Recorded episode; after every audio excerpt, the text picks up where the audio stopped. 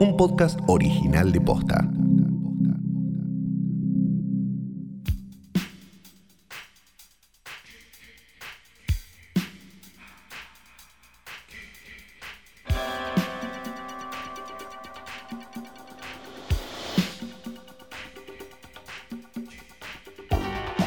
Buenas tardes, buenos días, o lo que sea que coincida con el momento en el que le diste play a esto que no lo puedes creer, estás así como muy sorpresa, eh, mirando para todos lados diciendo, ¿es, no es? Sí, sí, claro que es un nuevo episodio de Hoy tras Noche y mi nombre es Fiorella 15% Sargenti.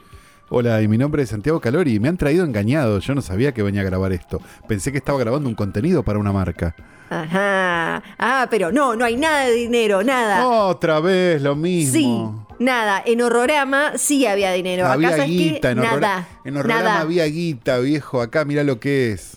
Exactamente. Todo agarrado con un alambre. De paso, pueden ir a escuchar, ya están los cuatro volúmenes de Horrorama según hoy tras noche con diferentes invitados increíbles y pueden verlo en el YouTube, en el canal de YouTube de, de Space.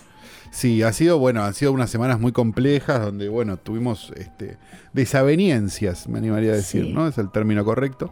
Y no pudimos grabar para ustedes. Este, la, las hubo del tipo dentales. Pará, me tocaron el timbre.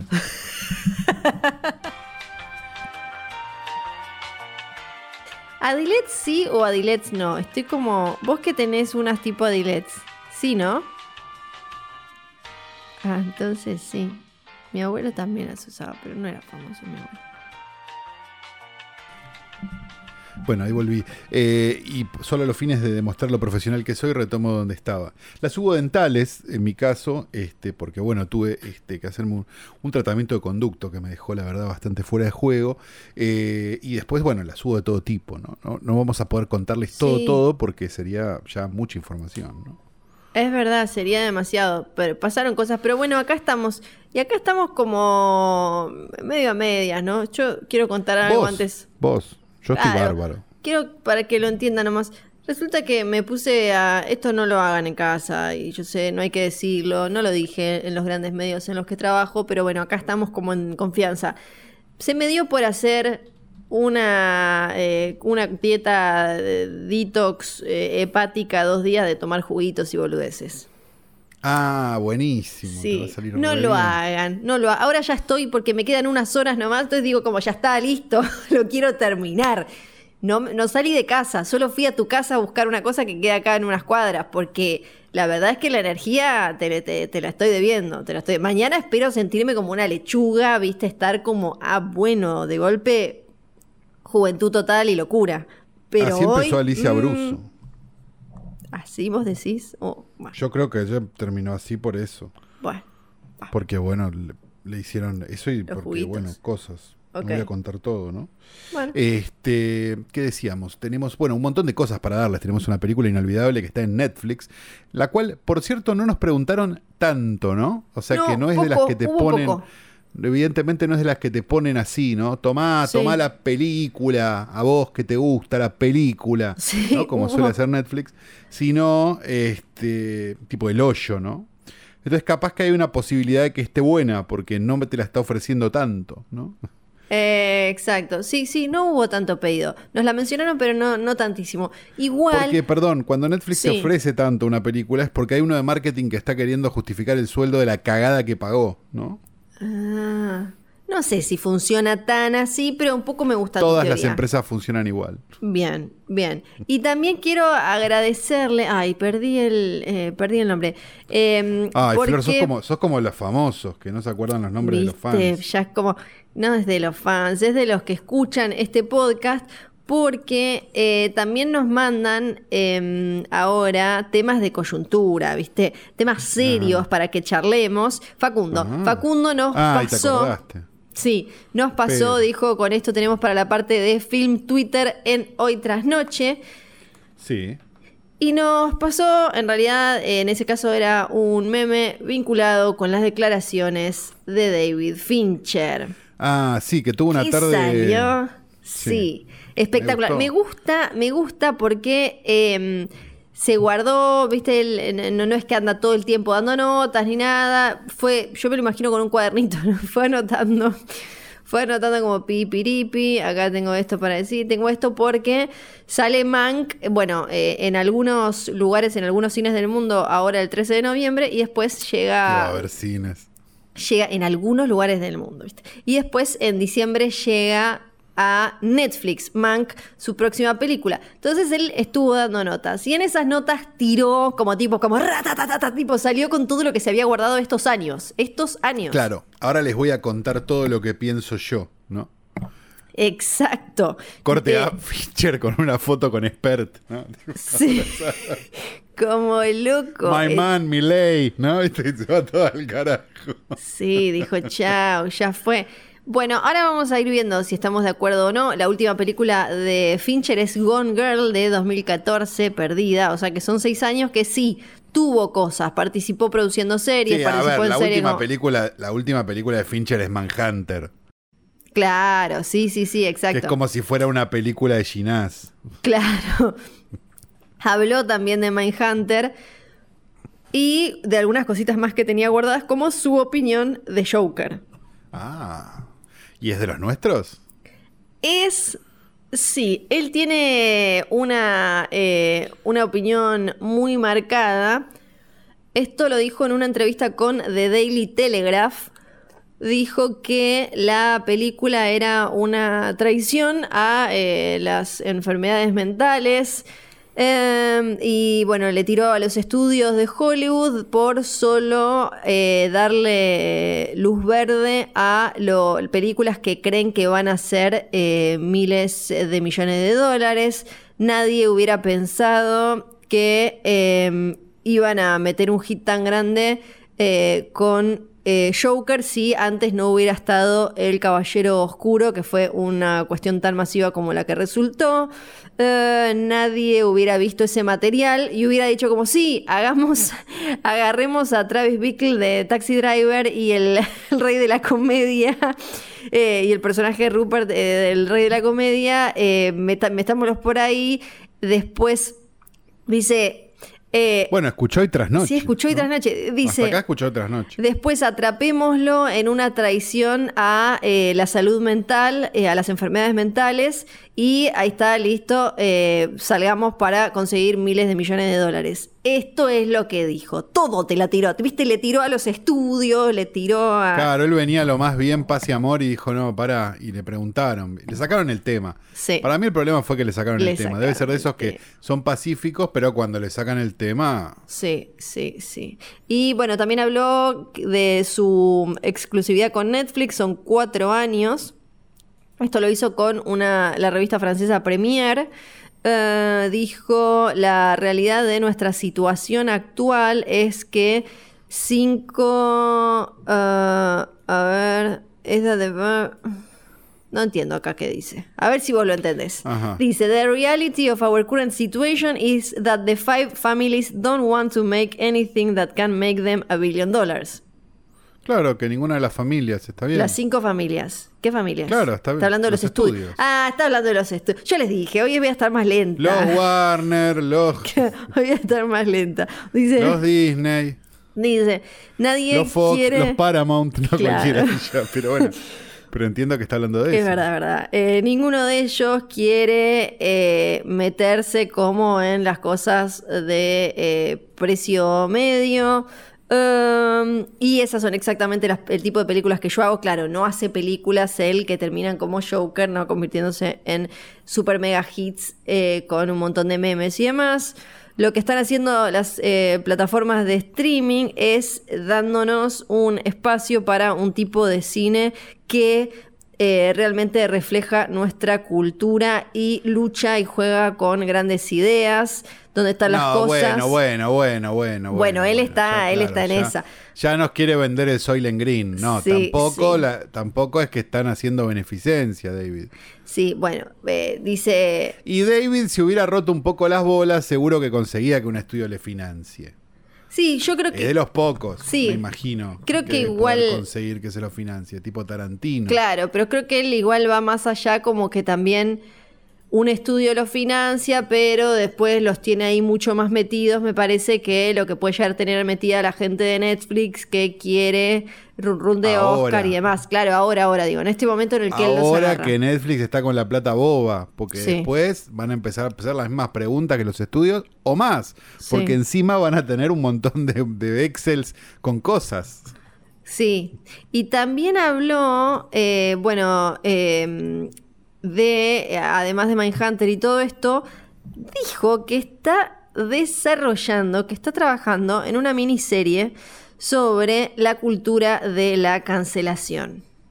Me gustó, no se quedó con nada, ¿viste? Él dijo como, ¿y sabes qué? Ah, pero todo Me voy a meter con el tema, con el, el tema más candente y del que quizás no se charla tantísimo, pero que eh, de alguna manera siempre está eh, dando vueltas hoy em, en la agenda constantemente y se lo cruza cualquiera que use más o menos alguna, eh, alguna red social.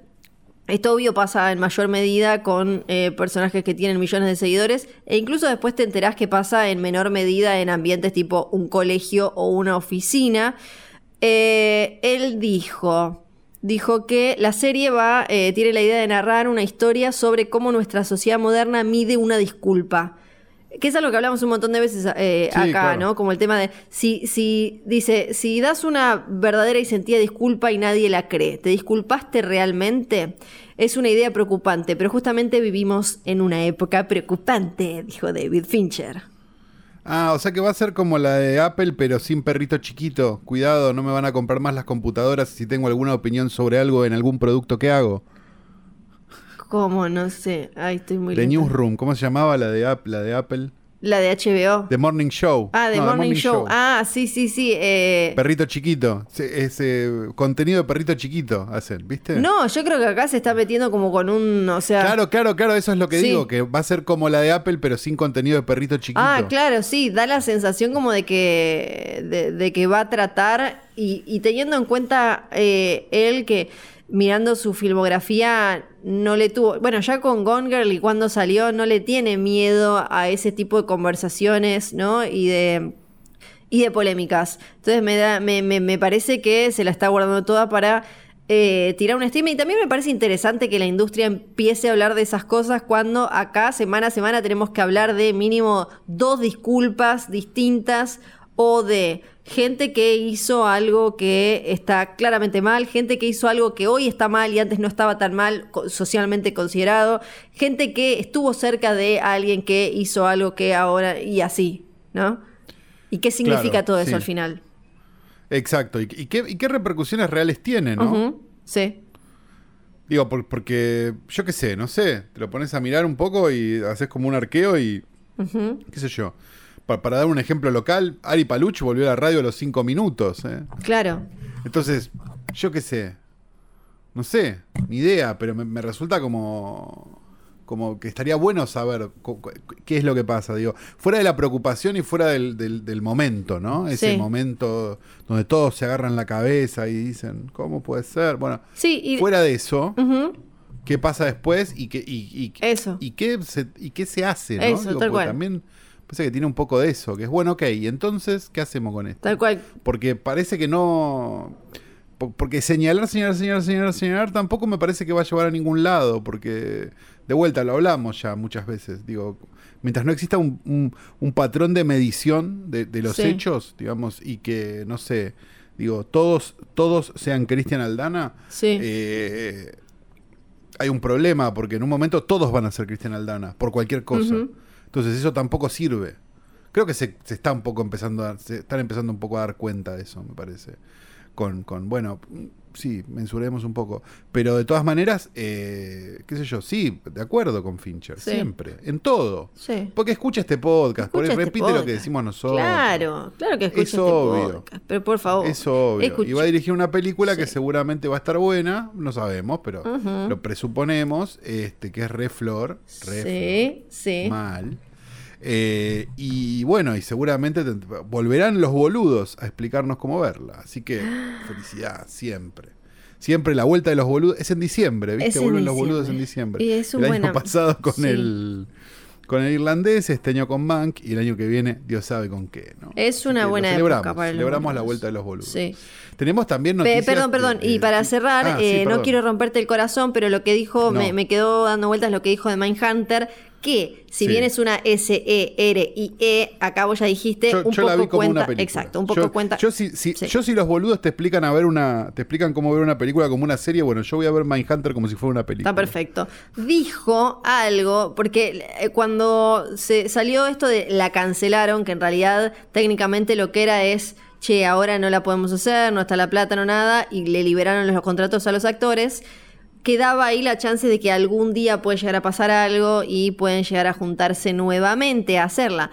Pero en un Zoom, si no. Ahora. Ahora, viste que se juntan todos en un Zoom. dijo, no sé si tiene mucho sentido seguirla. Fu- eh, dijo, fue una serie muy cara, tenía una audiencia muy apasionada. Una audiencia muy apasionada es el es muy gauchito o gauchita de las audiencias, ¿no? Claro. Es como son tres gatos locos que gritan fuerte. Es simpática la audiencia. De Claro, Mindhunter, es como eh, lo- lo- los de Spert, que después en las urnas fue como, oiga, no eran tantos. No eran Sí, tantos. igual en Twitter son insoportables, Claro. así que evitémoslo. Sí, poné un bip ahí, pongamos un bip y listo. Porque después, si no, viste, lo tenemos acá, lo tenemos a Agustín Sí. Laje, viste, Sí, sí, explicándonos No, cómo no, es la cosa. No, no, no.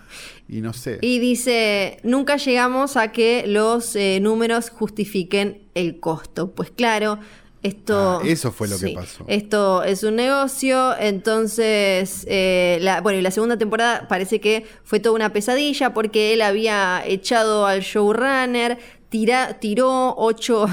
Que tranquilo para trabajar, eh, Fincher. Tiró ocho guiones. eh, y también cambió, dio vuelta toda la que era la Biblia de, de la serie. Cale, vos esto debes saber como lo Sí. que es la Biblia.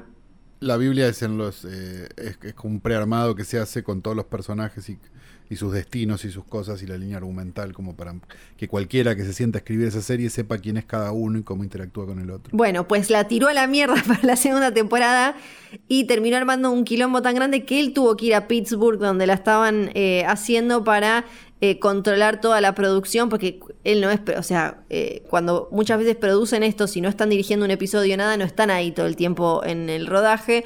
Eh, el coproductor dijo, fue, la verdad, fue muy agotador. Hasta cuando no estaba dirigiendo, él estaba ahí controlando todo. Hincha pelotas, Fincher. Bueno, eh, no, no hablamos de series acá, ¿no? No, no, claro que no. Bueno, pero si pensamos Mindhunter como dos películas, Sí. solo diré, la segunda era un poco floja, a pesar de que nos hagamos los boludos. Sí. Era un poco aburrida me- la segunda película de Mindhunter. Menos, eh, tenía el, el camino menos claro, me parece, ¿no? Sí, sí, sí. Tiró tiros para todos lados Sí, la segunda eso, película eso de. Mindhunter. Eso Me da la sensación. Bueno, en noticias relacionadas con, con- con gente de edad, eh, aparentemente, esto es un sitio falopa, ¿no? Dice, 22 años han pasado ya desde el estreno de Arma Letal 4, con lo cual suponemos que este medio es de España, y cada vez parecía más difícil que una quinta entrega saliera adelante. Bueno, claro, sí, principalmente porque, porque Mel Gibson ahora es un nazi, ¿no? Ya son muchos años de rumores sin nada realmente concreto, y ni siquiera unas declaraciones del productor Dan Lin a principios de año daban una auténtica sensación. Bueno, parece que Arma Mortal 5 está. Lo confirmó Mel Gibson igual. ¿no? Que, co- que- que men- que menos confirmar que es antisemita confirma cualquier Sí. cosa. Este, y dijo que Richard Donner va a ser el director. Richard Donner, me tomé el Pero- trabajo de buscarlo en IMDB. Tiene 90 años. Sí. La última película que filmó fue 16 calles, que es un peliculón. Este, pero fue hace 15, no sé, 15 años, fácil. Y sí, 10, 2008, no sé, por ahí, ni idea. No tengo, no tengo internet, o sea, no estoy mirando. Pero ponele. Sí. Entonces, el cálculo que yo te hago es este el pensamiento que yo tengo mejor, más que el cálculo que yo hago, es el siguiente. ¿Por qué le aplauden los pañales a, a Clint Eastwood cada vez que hace una cagada? Y Richard Donner, que ya a esta altura, con todas las cagadas que se mandó Eastwood, me parece que tiene una filmografía mejor que la de Eastwood. Sí. Nadie dice nada. Nadie dice, che, mirá con 90 años. ¿No? No. Eso, un pensamiento. Sí, sí, sí. Eh, es, No, no era, no era tampoco para No, aplaudirlo, era no. una pelotudez. No, está bien, me Pero me pareció como interesante, ¿no? Sí. Como todos diciendo, qué meritorio me- eh, Clint Eastwood. Sí. Y tiene la misma de que Richard Donner, que por lo menos tuvo la inteligencia de guardarse. Sí, sí. Eh, No como este viejo que sigue haciendo cagadas una tras de la otra. Y ahora viene el macho, ¿cómo se llama? eh, no sé, sí. Sí, me quedé pensando en el capítulo de la profecía de, de Horrorama, según hoy tras noche, donde hablamos Sí. ¿no? de la maldición y de Donner y demás. Quizás su maldición era ver a todos sus amigos morir y él estar ahí, ¿no? Todavía. El de la de Eastwood. No, de Donner. La de Clint Eastwood, es, no, sé. Yo qué sé, ¿no? Bueno, es un señor grande, Sí. pero, pero hizo cosas muy buenas, me parece. Y, tampoco, tampoco tenía, me parece que tampoco estaba en una decadencia, porque cuando todos dijeron, ah, Richard Donner salió con, con 16 calles, que Sí, está sí, sí, buenísima. sí, sí. Entonces es como, bueno, el señor sabe filmar, déjenlo filmar. Ujú. Y bueno, no sé, ojalá haga Mortal 5. No sé, ya a mí la 4 ya me pareció una cagada, no voy a mentir. Sí. La 3 es muy divertida, tampoco es una gran película. La buena es la primera, como siempre, prácticamente siempre. Salvo en el caso de Pesadilla, que la buena es la 3. Eh, y ahora una noticia también importante, mismo sitio. Sí. eh, Netflix suma un paso más en su búsqueda de tener algo para cada tipo de usuario. Y en esta ocasión está probando el ofrecer contenido lineal, es decir, un canal con programación de películas, series y documentales con sus horas de emisión. Por. Ah, o sea que lo rupturista de Netflix sería ponerse un canal de cable. No puedo creer. Aparte, la, la excusa en algunas notas que vi era como, bueno, esto es para los que tienen la ansiedad de la selección, ¿no? Y para perrito este- chiquito, todo problema Todo de perrito problema de chiquito, perrito todo, chico. todo perrito chiquito. Todo, porque no puede ser como, no, la ansiedad que genera y esta nueva sensación de estoy frente a la pantalla con Netflix y no sé qué ver y finalmente termino sin ver nada o viendo Friends repetido porque no sé elegir solo y te- lo- so- solo lo podés estar diciendo mientras te haces pis encima, ¿no? Como no entiendo Claro, como una porque- persona adulta. Claro, porque acá, a ver, ¿qué- ¿cuál es el miedo a Netflix? ¿Qué tenés miedo de fallar? ¿O elegí mal? ¿Qué es lo que hace que alguien no le dé play a algo? Diga, a ver esto, pum, play. O sea, Sí. yo, lo que estamos planteando no es, che, tirate de paracaídas en el, en el, en el Gran Cañón del Colorado. No, estamos diciendo, poné, dale play a una película y si no te gusta, apagala a los 10 minutos. Sí. Sí, claro. Pero hemos llegado ya a esto, es todo tan perrito chiquito que es un problema, me parece. Es un problema. Vamos a ver que, cómo sale, cómo resulta esa cuestión, si la gente se engancha, eh, después de tanto que dijimos como queremos ver lo que queremos, cuando queremos, donde queremos, y después como, ay no, hay Claro, mucho perrito para grande. elegir, hay mucho para elegir, mejor ponémelo en el Perrito cable". chiquito. Sí. Claro, pero, pero hay una cosa peor todavía, que es esta noción de que, de que todos, ah, por el cable, yo veo cuando quiero, el cable, corto el cable, no sé qué, y empezaron a poner streamings, Sí. Y en un momento se dieron cuenta que estaban pagando 10 veces lo que pagaban de cable de streamings, Sí. y todavía no tienen todo. Y eso también tiene que ver con el FOMO, me parece. Bueno, Sí. pero, pero, pero, pero entonces en un momento se van a, y, para cuando se quieren acordar, ah, me da ansiedad tanto streaming, mejor que me las pongan una tras de la otra. Y te hubieras quedado con el cable, maestro. Claro, viendo mi pobre ¿Tanto angelito otra vez, hiciste? listo. Ya está. No ya sé, está. Pero es espectacular como vuelven a lo mismo, ¿no? Sí. Me parece muy espectacular. Igual Netflix es, es como una máquina de tirar esas noticias, de tirarse tiros en el pie y después no hacerlas, como lo del 1.5. Bueno, eso les apareció igual, ¿eh? A varios. Yo no, lo, no me Ah, fijé. ¿sí? Pero sí, sí, sí. Yo Lo, ni me lo fijé, tenían, pero lo no me apareció. Ah, ok, bueno. Otra, un. Bueno, felicidades. Uh, Pueden ver más rápido las series esas, eh, pueden ver Gambito de Dama más rápido. Pero no está mal, Gambito de Dama. No sé, no me importa. Eh, otra noticia que de alguna manera junta a las que estuvimos comentando, todo empezó cuando explota el mundo allá por fines, no, en realidad nuestro acá a fines de marzo, pero un poco antes allá.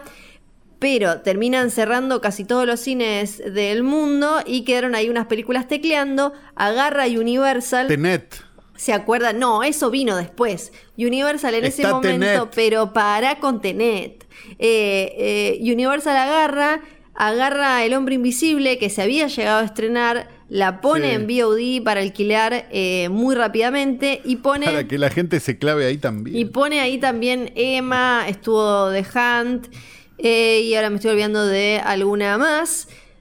Salieron los cines a decirle, en esta estábamos todos juntos, ahora morite, nunca más vamos a pasar tus películas, porque qué sé yo, porque claro, Hay una... Como si los cines se hubieran tirado encima de Hunt, que ya estaba. Sí.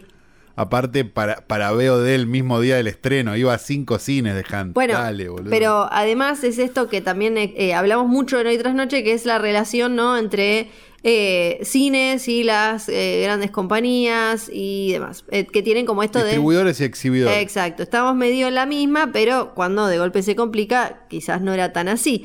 Entonces, ahora lo que sucedió es que después de mucho tiempo, Universal y en este caso Cinemark llegaron a un acuerdo que de Oh. alguna manera va a cambiar eh, o puede llegar a cambiar eh, la historia de, de cómo se lanzan películas el futuro eh, muy cercano, porque... Entonces quiero saberlo todo, Flor. Muy bien, porque acortaron la ventana de exhibición de tres meses.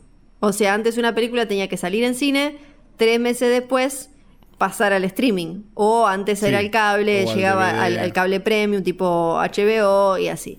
Ahora son solo 17 días. Nada. Me parece, me Sí. parece genial.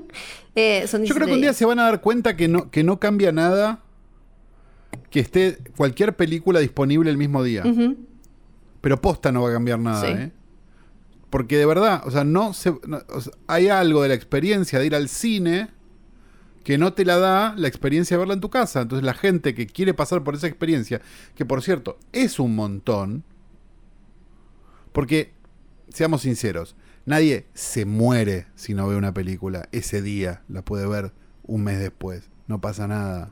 Sí. Entonces, Ah, digamos, creo que la misma experiencia, deja- déjame, déjame redondearlo de una forma tonta, pero si vos vas a ver un musical afuera, cuando salís te venden la banda de sonido, ¿no? O el DVD incluso, del musical que fuiste a ver. Sí. Bueno, ¿eso anula la experiencia de lo que vos viviste yendo a ver el musical? No. No, claro que no. Cuando vos lo veas en tu casa, ¿va a ser lo mismo? No. No, exacto. Entonces, Sí, sí. los que quieren ver el- eso en persona, digo, eh, ir a verlo y pasar por la experiencia del sonido, el tamaño de la pantalla, verla con gente, no sé qué, van a seguir pagando. Y los que no, probablemente crezca ese otro mercado. Bueno, eh, además tiene un agregado que me parece importante, un detalle, que es que las películas que tengan, eh, que, que ganen más de 50 millones de dólares o en, en su primer fin de semana, van a tener que permanecer en los cines por 5 fines de semana completos más o 31 días. O sea que esta- la- la- las películas que logren eso y, y me, me parece bien como que liberen rápido a- en vez de, porque si no siempre nos pasaba lo mismo, quedan esas películas en el limbo de salieron en cine, les tocó pelear con todos esos tanques, quedaron todas aplastadas y después tenían que esperar a ver dónde podían meterse. Ahora, Claro, pero el, pero perdón, el, el deal es con Universal nada más. sí, sí, es con Focus, sí, con las películas de, de Universal. Con las películas chicas, con Focus, claro, con A24. No, en realidad, eh, claro, en realidad es para todas, solo que nunca va a pasar que una Rápido y Furioso o Jurassic World haga menos de 50 millones en el primer fin de semana.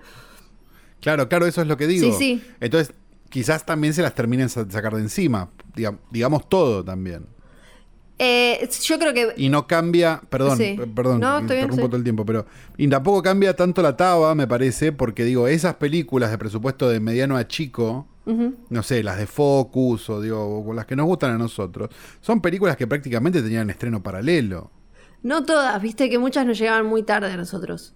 Sí, puede ser. No sé. Bueno, ojalá que sí, qué sé yo. Esto, eh, habían hecho algo similar eh, un- unos meses atrás con eh, la cadena AMC en Estados Unidos y de lo que se habla ahora AMC. es de una ventana dinámica.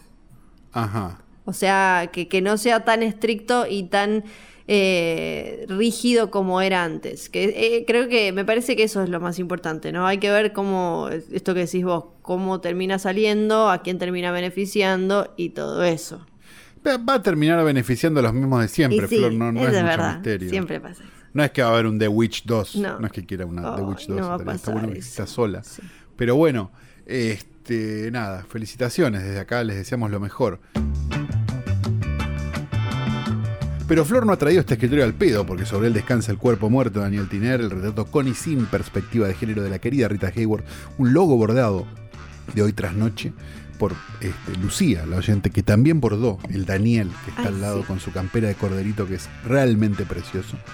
Este, y que no sabemos muy bien qué onda ya, porque no, no volvió a comunicarse ella. ¿no? No, no volvió. Entonces, Mm, ¿por qué periodo ¿por está pasando? Lucía en este Sí. ¿Nos está, nos está odiando? ¿Nos No está sé. queriendo? No sé. ¿Qué es lo que está pasando? Eh, tenemos todavía la oyente o el oyente, no, nunca me acuerdo, la oyente creo que es, que nos está escuchando fuera de, fuera de sincro, así que iba por, por el capítulo de. por el hoy por hoy en traicionero, así que capaz que ya debe estar por acá. Bienvenida, si es que estás por acá ya. Este, y eh, ¿qué más tenemos? Y la foto de un hombre nacido en Pittsburgh, Pensilvania, en 1946, que todavía está entre nosotros, llamado Tom Savini.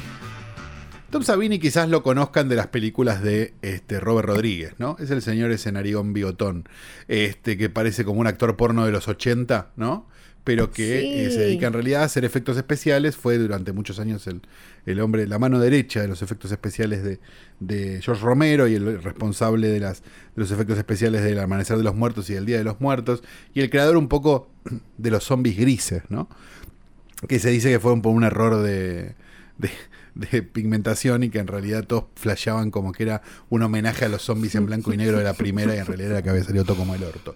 Eh, Tom Savini en los últimos años este, ya es más actor que otra cosa, ¿no? Le gusta, le gusta más la cámara que el dulce de leche. Hasta Sí, donde sé, el dulce le de leche le gusta un montón. Porque si nosotros nos atenemos simplemente a su IMDB, por ejemplo, Makeup Department, 30 créditos, ¿no? Sí. Special Effects, 22 créditos. Actor, 76 créditos. Ay, claro. A él le gusta, es raro. Si lo quieren ver en su mejor momento, y por su mejor momento estoy diciendo, este, estoy siendo irónico, lo pueden ver en la, en la película olvidada de George Romero, que es Night Riders, la película de los motoqueros, Sí. que es bastante maravillosa, y su papel, bueno, deja mucho que desear, pero eh, no por eso este, lo hace menos interesante. Eh, decíamos, Tom Savini está en nuestro portarretratos por una razón muy simple, y es que cuando le ofrecieron hacer los efectos especiales, de Martes 13 2, cuando la primera Martes 13 había funcionado, este, dijo que no, que le parecía que no, y se fue a hacer The Burning, la película esta del que es igual que Martes 13, pero que no es Martes 13, la- una de las pocas películas que escribió Jeffrey Weinstein, eh, Harvey Weinstein, perdón. Este, Bueno, te equivocaste. 1981. Es que Jeffrey Te equivocaste, Epstein, pero, pero él, ahí. viste que es italiano y el Tano es muy orgulloso. Sí, ¿no? sí, sí. Este, y explicó por qué, porque, porque no es que dijo, fue un boludo, él no fue ningún boludo, Ujú. ¿entendés? Le explicó, dijo, dije que no a martes 13-2 para hacer el The Burning, porque Jason andaba dando vueltas en la parte 2 y como todos sabemos no hay Jason. Jason es un chico que se muere en la primera película. Sí. Así que si miras martes 13, después de la primera, sos estúpido, porque no hay Jason. No tendría que haber Jason. Claro. Bueno, Tom Savini, Ah. tuviste en Night Riders, ¿no? Y elegiste The Burning en lugar de martes 13-2. ¿Qué sé yo? Quizás no hay Tom Savini. ¿no? Ay, no.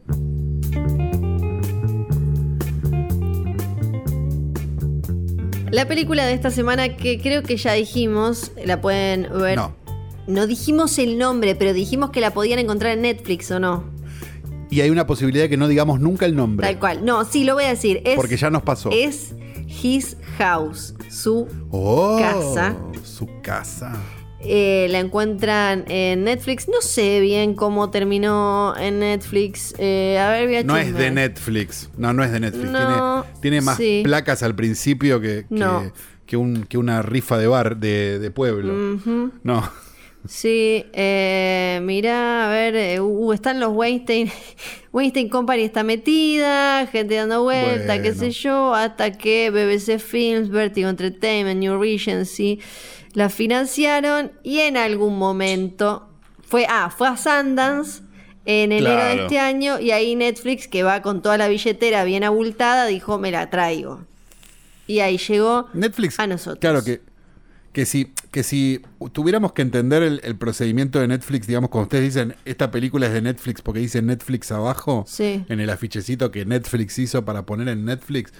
El mejor, la mejor explicación es Netflix compra, viste cuando vas al supermercado y está la lechuga lavada en bolsa, Sí.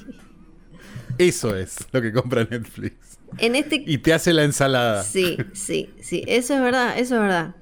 En este caso compró una... Es una ópera prima, ¿no? Es una ópera, prima, de un director que se llama Remy Wicks, Sí. este, que creo que es inglés, si no me equivoco, y que tenía alguna cosita de televisión y algún corto dando vueltas, pero es una primera película, definitivamente. Y como primera película, la verdad que está muy bien, ¿no? Sí, y además logra lo que una película que comentamos como en un hoy por hoy muy sorpresivo episodios atrás no logra, que es esto de agarrar un tema muy importante y que hoy se, que, que- que se está, que, que está muy ahí en el candelero y desarrollarlo en una película de terror eh, de manera atractiva, coherente y con un sentido de mensaje, ¿no? ¿Vos estás comparando His House con Corazón Loco? No, bueno, con corazón loco, tampoco tanto.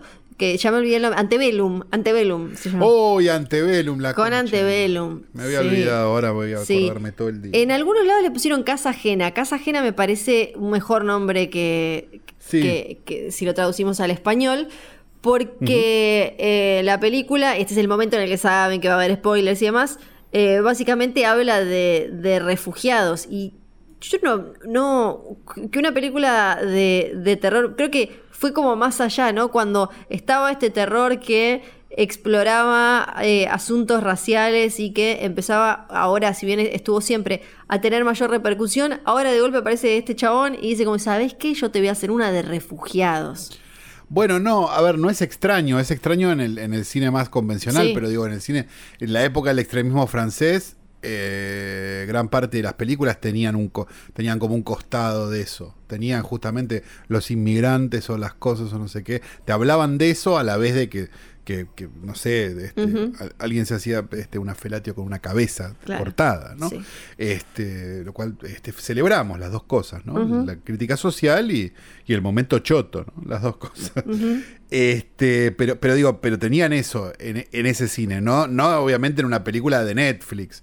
Me parece que, de vuelta, so- sobre la misma teoría esta de Netflix va y compra lechuga la- lavada, este, me parece que salieron a comprar todo lo que tuviera algo de color, ¿no? Y que, no está mal, digo, es el mercado.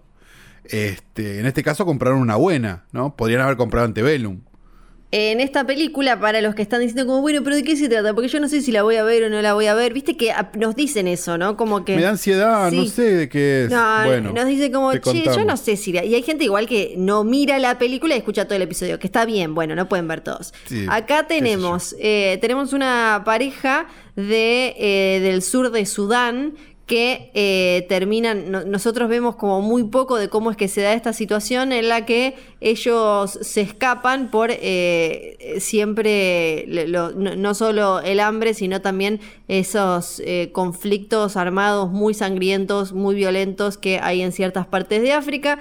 La cosa es que de alguna manera terminan escapando, como ya vimos esas imágenes tremendas que hay desde hace años de los refugiados eh, tratando de llegar a Europa llegan a Gran Bretaña, llegan a Inglaterra y una vez... Llegan en un bote donde Claro. muere gente, les muere una hija, de hecho, en el camino. Este, Nos vamos enterando una serie de de cosas, eso, terminan en un centro de refugiados y, eh, y terminan eh, siendo, digamos, acogidos por el gobierno a cambio de que vayan a vivir a un lugar, que tengan una determinada vida, que no hagan tal cosa, que no hagan tal otra, y están como a prueba, digamos, ¿no? Son como una especie de a prueba de refugiados, digamos, si, si van a, si los van a acoger o no en el país, digamos, eso sería como la, Sí. la explicación. Que- Uno, digamos, parece, de la, de la pareja, digamos, el marido parece más este, como, como focalizado, o más como diciendo, sí, nos va a salir bien esto.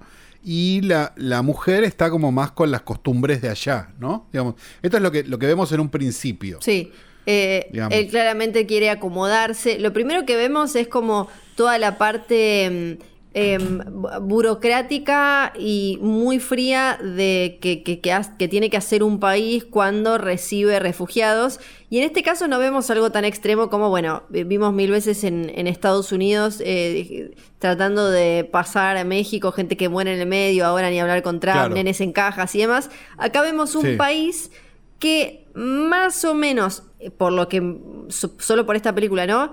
Trata de hacer algo mínimamente humanitario con estas personas, pero igual eh, se, dan todas estas situaciones frísimas del horror, esto que decís vos, bueno, y no pueden buscar trabajo, no pueden hacer esto, no pueden hacer nada, básicamente los vamos a tener encerrados en esta casa por determinada cantidad de tiempo, viendo a ver si se portan bien, y si se portan bien se pueden quedar. Entonces él trata de... Eh, de, acomodarse, de, eh, amalgamarse, camuflarse lo más posible y ella cada vez más hace el camino inverso, cada vez trata más de volver a lo que dejaron atrás y la casa, que está como toda meada, es un horror, es un asco, que afuera se, ve como que medio la abandonaron, eh, ¿no? Hay cosas tiradas. La casa empieza a responderles a ellos. Exacto, como que la casa tiene su propia vida y algo, algo pasa en esa casa. Digamos, y eh, los dos están convencidos de esto, pero hay uno que, que ve en ese problema algo que puede poner en peligro de alguna manera su, su, su, su continuidad y, su, y, su, y todo este plan que tiene, mientras que a la mujer ya medio que no le importa demasiado, ¿no? Digamos, es como, bueno, que tenga que pase lo que tenga que pasar, viste como como hay, hay como una situación así.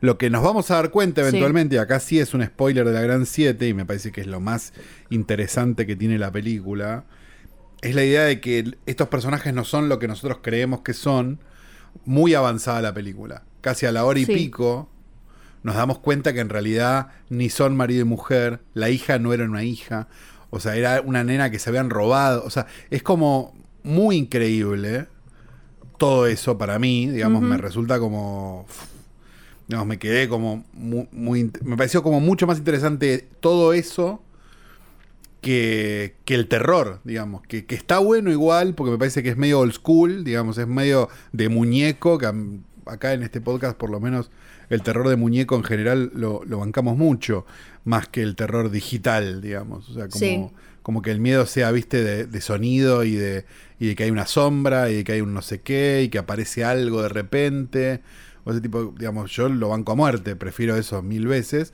Este, y creo que vos también, Flor, pero me parece como, como que eso está bueno. O sea, me parece mucho mejor la, inteligencia del guion, por decirlo de alguna manera, que, que, el, que, el, terror en sí, digamos, ¿no? Que, la, que, que, las situaciones de terror en sí. Tiene algo, es, por, por un lado es como... Em, re terror old school del que nos gusta y por otro tiene algo muy poético, me parece, y eh, creo que aún con algunas torpezas que puede tener la película, em, me parece súper admirable cómo agarró, eh, agarraron este tema tan sensible además y tan de como, bueno, a ver, pero si yo estoy diciendo esto, que estoy diciendo que todos los refugiados mataron... En... No, como que dejaron de lado todos, todos esos tipos de sobreanálisis que se pueden hacer hoy y, funciona, me parece, de esos, desde esos tres aspectos vitales la película y las actuaciones, porque básicamente e, en eso es como bastante teatral, ¿no? Es, son, es la casa eh, y ellos dos y las cosas que van empezando. O sea, creo que podría muy bien ser una obra de teatro de, terror y funcionaría igual, me parece, habiendo visto como cosas medio así, súper funcionaría con, con recursos eh, teatrales, porque como la, la vuelta que le dan, viste que a veces se pasa como, y esto también lo discutimos, se pasa, hay cosas que se, se pasan de subrayadas. Y acá creo que encuentra una sutileza eh, que después cuando se pone un poco más formulera, como suele pasar, y cuando llega el desenlace, quizás ahí es como, eh, una de menos estaba bien, em, encuentra cómo convertir, cómo eh, representar estos fantasmas del refugiado, ¿no? Eh, y, convertirlos en esta historia, eso me pareció como súper atractivo y en esa combinación de ellos dos y, la tensión que se va formando entre ellos dos y esa, esa nueva, esa forma cada uno de lidiar con esta nueva situación en la que están. Sí, así que les decimos, His House está muy bien. Si la ignoraste, porque te está ofreciendo el hoyo, el hoyo, el hoyo dale bola y en una de esas podés educar el algoritmo para que no te ofrezca el hoyo. Informa infofueguina.com, La tarea comenzó en la intersección de, la, dicha arteria con la calle Muriel. El plazo de ejecución de la obra es de 60 días corridos, por lo que desde el ministerio, municipio, perdón, se solicitó a quienes circulen en la zona que lo hagan con precaución y tengan en cuenta que continuarán los trabajos en distintos puntos de la arteria con reducción de la calzada por cuadrillas y máquinas trabajando inician bacheo y repavimentación de la calle Facundo Quiroga en Ushuaia y a nadie le vendría mejor un bacheo y una repavimentación más que a Fiorella Sargenti. Eh, menos mal, pensé que ibas a contar la historia de los viejitos que murieron con COVID y todo iba a ser un bajón. No, Flor. Menos mal, menos mal. El bacheo, bueno, está bien, ¿eh? Está, está bien. Y, Sí. y, em, vamos, fueguinos, Luciano Bacheo. Hilarante. Hilarante realmente, vamos, fueguinos, avancemos eh, al futuro. No, mentira, eso es del movimiento popular fueguino y nunca los voté. No. Muf, es muf, No, es Mopov, es el Mopov. Vivían, estaban enfrente de mi casa, claro. Está el movimiento popular neuquino, el movimiento popular fueguino. El nuestro es Mopov. Y el, y, el, neu- y el otro es Mopón. ¿Sabés que no sé? Che, neuquinos manden, porque no sé. Supongo que será Mopón. El nuestro es Mopov. Mopón suena como, no sé, como le dice la gente a la falopa. El nuestro es Mopov. Trajiste el Mopón. Sí. Voy a hablar de, Sí. de- Voy a hablar de otro divorcio. En realidad voy a hablar de una de las parejas Ah. más legendarias del Hollywood clásico, pero que todo arrancó como siempre, como buena historia de amor con una relación previa que es eh, vejada, asesinada, ultrajada por una nueva, generalmente mujer más joven, ¿no? Y ahí se dio Juan Carlos y Coca Calabró. Más o menos, ponele, Ah. no, no, voy a hablar de Humphrey Bogart. Adrián Aguirre y no, Ricardo García. No, Bacal Bogart, Bogart o Bacal. Uh, sí. Esos los, Sí. los dos difíciles ahí, ¿eh? 25 años los separaban. Cuando recién arrancaron a salir, todos decían como, "Mm, esto él está como re de vuelta y esta otra recién arranca, esto no va a funcionar. Pero ellos se casaron en mayo de 1945 tras algunas, algunas cositas en la clandestinidad. ¿no? Eh, bueno. eh, él en algún momento le había dicho, se me hace que duramos unos cinco años. Y ella le dijo, cinco años es mejor que nada. Ujú. 12 años estuvieron juntos, se convirtieron, como dije, en una de las, pa- de las parejas más míticas de Hollywood. Después, bueno, no terminó todo tan lindo y él se murió. Y ella vivió un montón de tiempo más porque tenía 25 años de diferencia. Entonces, ¿Esto es todo lo que vas a contar? no, no. Ah, Arranca todo con una escena juntos en el rodaje de Tener y No Tener, donde ella estaba debutando en qué cine. cosa los actores que le pones algo cerca y, y como es como Sí. es como Nicolás Cabré, ¿viste? Que le pones algo cerca y se lo termina cogiendo cualquier Es una tremendo, pizza, es tremendo. lo que sea. Ella sí. tenía como 19 años, la había descubierto una de las mujeres de Howard Hawks porque había salido en la tapa de una revista y le dijo al marido, che, esta, ¿eh? Es esta. La mete en, en la película y ella tenía, en, en la escena tenía que eh, preguntar si alguien tiene un fósforo y él le tiraba una caja, ella lo encendía y miraba, agradecía, todo listo, ya estaba, bastante simple. Pero ¿qué pasó? A ella le temblaba mucho la mano y la cabeza le temblaba, estaba todo, entonces temblaba el cigarrillo, parecía, era, estaba como eh, tremenda. Esto lo contó ella después. Y mientras más se preocupaba para parar de temblar, más temblaba. Y porque además pensaba, ¿qué está pensando este hombre? ¿Qué está pensando Bogart que está ahí? Eh, ¿Qué está pensando? Todos me están mirando, ojalá me parta un rayo. Entonces ella decidió, astuta, bajar un poco la pera, mirar como con los ojos así medio como de costadete y así dijo, no se nota que estoy tiritando. Da bien en cámara, como misteriosa, ¿eh? Y ahí es donde nació lo que después se llamó The Look, la mirada de Lauren Bacall nació ahí porque en realidad ella estaba temblando para que no se note mucho cómo temblaba. Ella en realidad se llamaba Betty, esto me gusta mucho porque Oh, lo hablamos un montón de Betty. veces, así como les cambiaban el color de Betty pelo. la linda, ¿no? Betty, y le dijeron, cuando pegó la tapa de Harper's Bazaar y después eh, la descubrió esta mujer Nancy Slim Gross, la segunda esposa de Howard Hawks, le dijo, no, Betty no, no hay ningún, ninguna, no, no te vas a llamar Betty, escrito, además el Betty todo tradicional, escrito, no, le dijo, Betty, Betty no garpa, te vamos a poner Lauren. A ella nunca le gustó del todo, así que después igual eh, Bogart no le decía, eh, no, no le decía Lauren y sus amigos tampoco. Eh, pero bueno, la descubrieron así en esta etapa de la revista, eh, porque esta buena mujer Nancy dijo, yo no sé si esta chica sabe actuar, pero mira cómo mira, mira cómo observa. Tenía unos ojos, los, Sí. ojos, los ojos que tenía, ¿no? Entre las cosas que le cambiaron fue el nacimiento del pelo, lo mismo que le habían hecho a Rita Hayward, me parece espectacular. Le depilaron las cejas, ¿no? Le hicieron un, ¿cómo se llama ahora? ¿Cómo es que le dicen a depilarse las cejas? Delineado, no, delineado es, bueno. grooming. algo no, de- grooming, bueno. No, grooming no. No, grooming es cuando, Pero- cuando un señor se levanta un nene, ¿no? Pero es parecido, es ¿cómo parecido. No, pero grooming, pero no, pará, pará, grooming es también de grooming cosas no de- es, no es, es que viene de ahí, es tener como de- control sobre el, sobre el vello del cuerpo. Es como sí, acicalarse. Sí, es como acicalarse. Ah, ok, el no, perfilado. estaba Se hizo- equivocado. le hicieron el perfilado de cejas. Perfilado. Le tenía como. Pero, perdón, Sí. perfilado de cejas suena como que te balancean las gomas del auto, ¿no? Sí, es raro. En realidad te está de- Tiene ese nombre, es como Sí. alineación y balanceo, perfilado. Sí. Eh, le, te- tenía pelo, tenía mucho pelito en la frente, lo mismo que Rita, Ah. se lo acomodaron, le, le acomodaron algunos dientes torcidos, eh, le quisieron acomodar más, ella dijo, no, hasta acá, chicos, los dientes déjenmelo así. Y le dejaron, eh, ella peleó para que le dejaran la raya al costado muy marcada, porque para ella le hacía más fachera, pero le habían dicho como, "Oh, no sé, no me parece, y finalmente se, mm, se lo quedó y ahí eh, quedó la Lauren Bacall, que era Betty en realidad con los dientes un poco chuecos y un poco de pelo en la frente. O sea, que era un poco Betty la, la dientona. Sí, era un poco, pero eran todas, porque eran como todas como nosotras. eh, ¿no? Claro. Eran todas como nosotras. Bueno, ahora, ¿cómo arrancó en este rodaje este romance? ¿Cómo se juntó con Pedro el Escamoso? Claro, Él, él estaba casado, él era, iba por su, creo que tercera mujer, una, dos, tres, sí, que se llamaba, era actriz también, Mayo Method. eh, una cosa Bueno, así, tiene como besito 30, grande. tiene un montón de películas que yo, pero la verdad que no pasó a la historia, perdón. Él- y él le debía hablar canchero como hablaba en los film noir, ¿no? Claro. Debe ser haber sido insoportable. Hablaba rápido. sí, uno se imagina Como que hablaba así todo el tiempo. Como el halcón maltés, ¿viste? Claro, él, claro, él ya era una, una superestrella, obvio. Y mm, bueno, y, y era conocido que él con su mujer peleaban mucho. Les decían algo así como los, cale- los, bo- los calentones Bogart, o le decían de alguna manera así, porque eh, a donde iban se peleaban.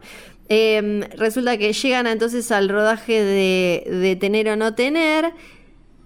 Y situación, eh, ella estaba sentada en donde le habían dicho, bueno, acá vos te puedes sentar, que no era como su camerino, era un lugar en el que le dijeron, sentate acá. Y estaba un poco chichoneando con Bogart, como hablando acá, qué sé yo. Él se inclina, le agarra la pera y la besa. Eran otras épocas, Pero- ¿no? Ahora imagínate, ¿no? Eh, beso, no, te, Calu Rivero y Juan D'Artés, no. Eh, entonces No, claro, no. Saca una caja de fósforos del bolsillo y le dice a, Lau- a Lauren que le escriba su teléfono. Ella le escribe el teléfono y el resto es historia. Él le decía baby, ella no le gustaba que le dijera eh, Lauren y eh, en realidad, bueno, se llamaba Betty. Entonces les decían Boogie y, eh, y Baby en todos lados, así se los conocieron.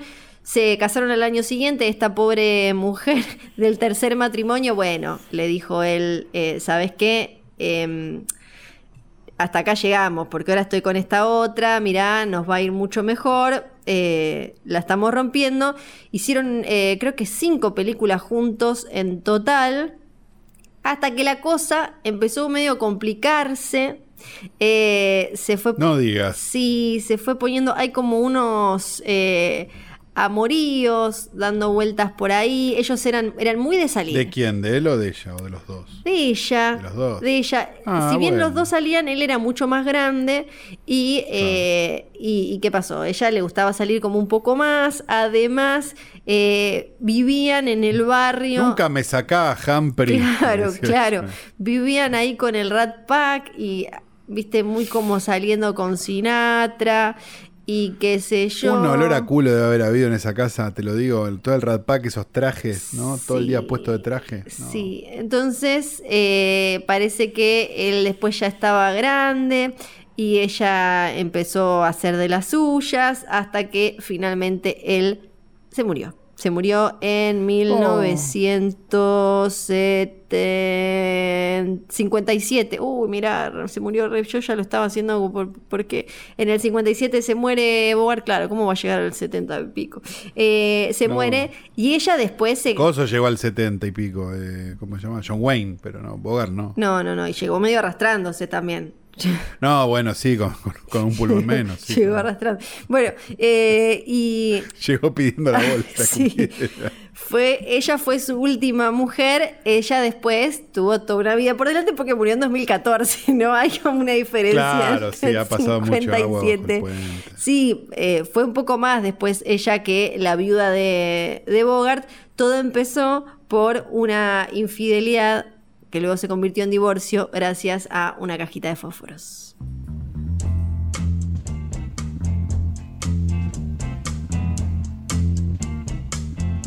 Me había olvidado, me empezaron a arder los ojos y pensé que era por esta situación ¿no? en la que estoy tan particular, em, pero no, es, es por las puertas abiertas del videoclub del tío Calu. Yay, hola, bienvenidos a mi videoclub. Si les pican los ojos es porque estamos quemando basura. Ah, ¿era eso? Sí, la quemamos con la bolsa, todo. Capaz por eso se te pone un poco, pero dicen que es mejor. Después el tema es sacar, es sacar el plástico del piso, lo estamos tratando Ah. de, de rasquetear, pero es medio complicado. sí. La verdad es que yo estoy mirando acá, estamos grabando y va como una hora, así que la voy a hacer corta porque la vida, la verdad, la vida no es para estar escuchando podcast. Voy a recomendar una película del año 1992 que vi en cine y que fue de alguna manera la primera película donde a Curtis Hanson se lo empezaron a tomar un poco más en serio. Curtis Hanson, un director que no tiene tampoco tantísimas películas, este y que después de esta, bueno, hizo LA Confidential, hizo la película de Eminem, hizo este, Wonder Boys, hizo varias películas bastante interesantes.